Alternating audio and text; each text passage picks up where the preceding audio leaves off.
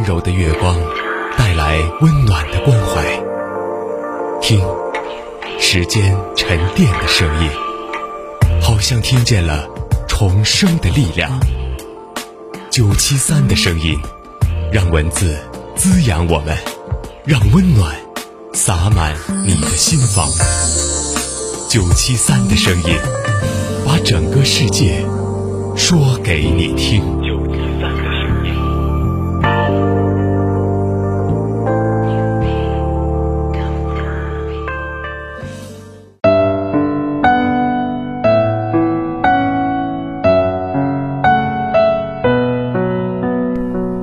这里是九七三的声音，大家好，我是主播春莹。今天要和大家分享的内容是：人到中年，请收起你的大方。梁实秋在《人生不过如此而已》中写道：“中年的妙趣在于相当的认识人生，认识自己，从而做自己所能做的事儿，享受自己所能享受的生活。一生很短，不知不觉就步入了中年。”褪去了稚气与无知，增添了历练后的沉稳和淡然，同时明白余生很贵，不为别人而活，要好好爱自己，活出自己，享受人生。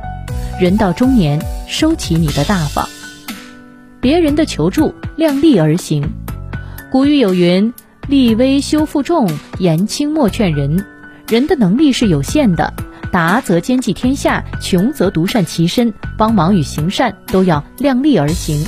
下水救人，前提是你会游泳，否则连自己也搭上。如果打肿脸充胖子，透支自己去帮别人过上好生活，往往自己的生活也一塌糊涂。世上从不会有谁没了谁不行，没了你的帮忙，别人一样可以过得下去。年少时，由于非常在意别人眼里的自己。为了得到别人几句赞扬，我们倾尽全力、劳神费心，迎合了他人，辜负了自己。人过中年才明白，不必为讨好他人而活，学会拒绝，学会冷淡，让时间精力回归家庭，照顾好家人和自己，才是最睿智的做法。量力而行，并不等于变得冷漠不近人情，而是懂得对自己的人生掌握主动权，把家庭顾好，把自己过好，反倒能更好的帮助他人。儿女的人生顺其自然。纪伯伦在《论孩子》中说：“你们的孩子其实并不是你们的孩子，他们是生命对于自身渴望而诞生的孩子。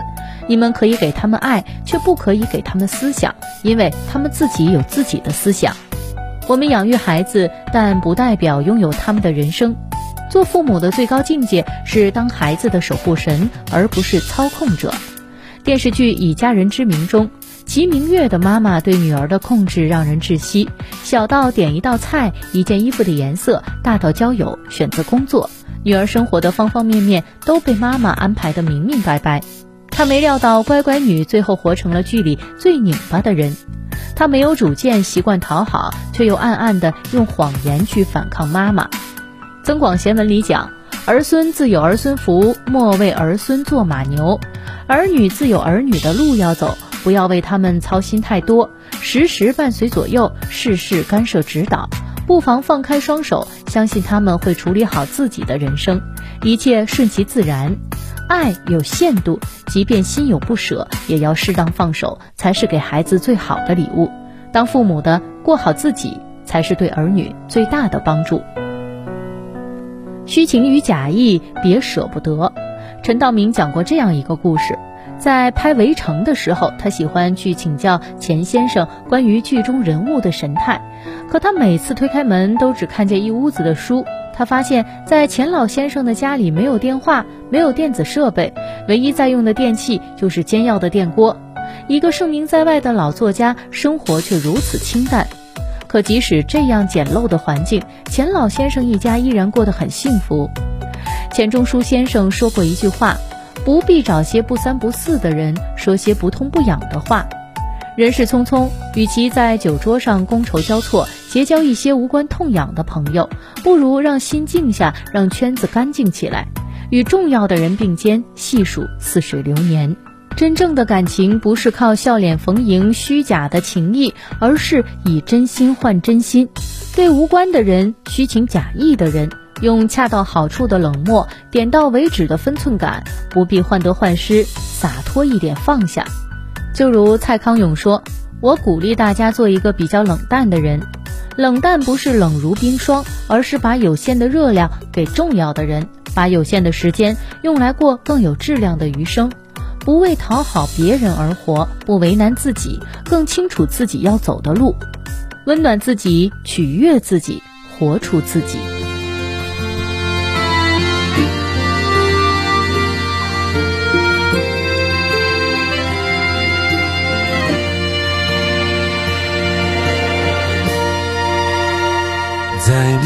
个清晨，回望我一生，我的虽认真，却微笑如真。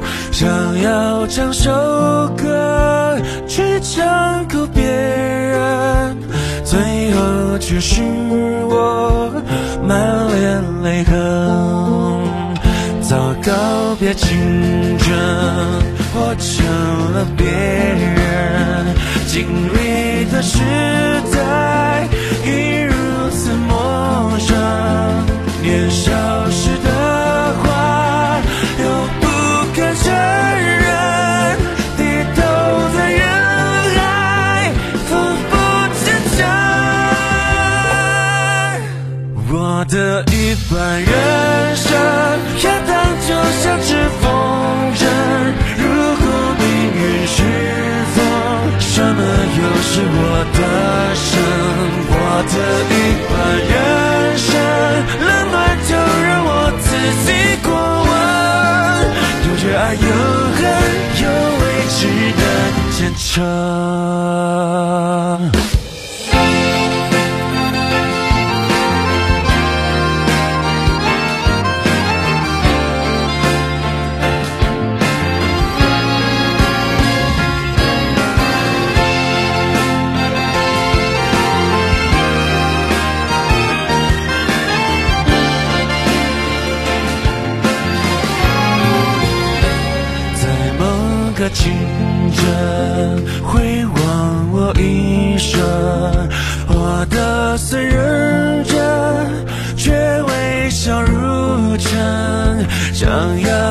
要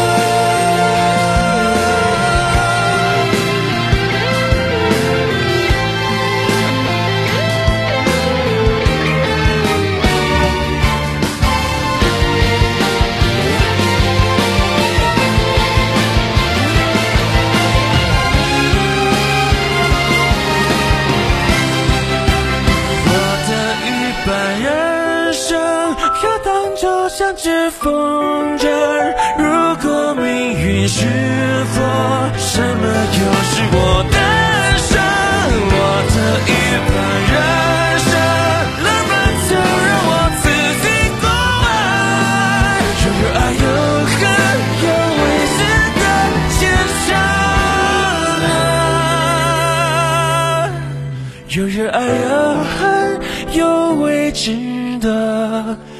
变成。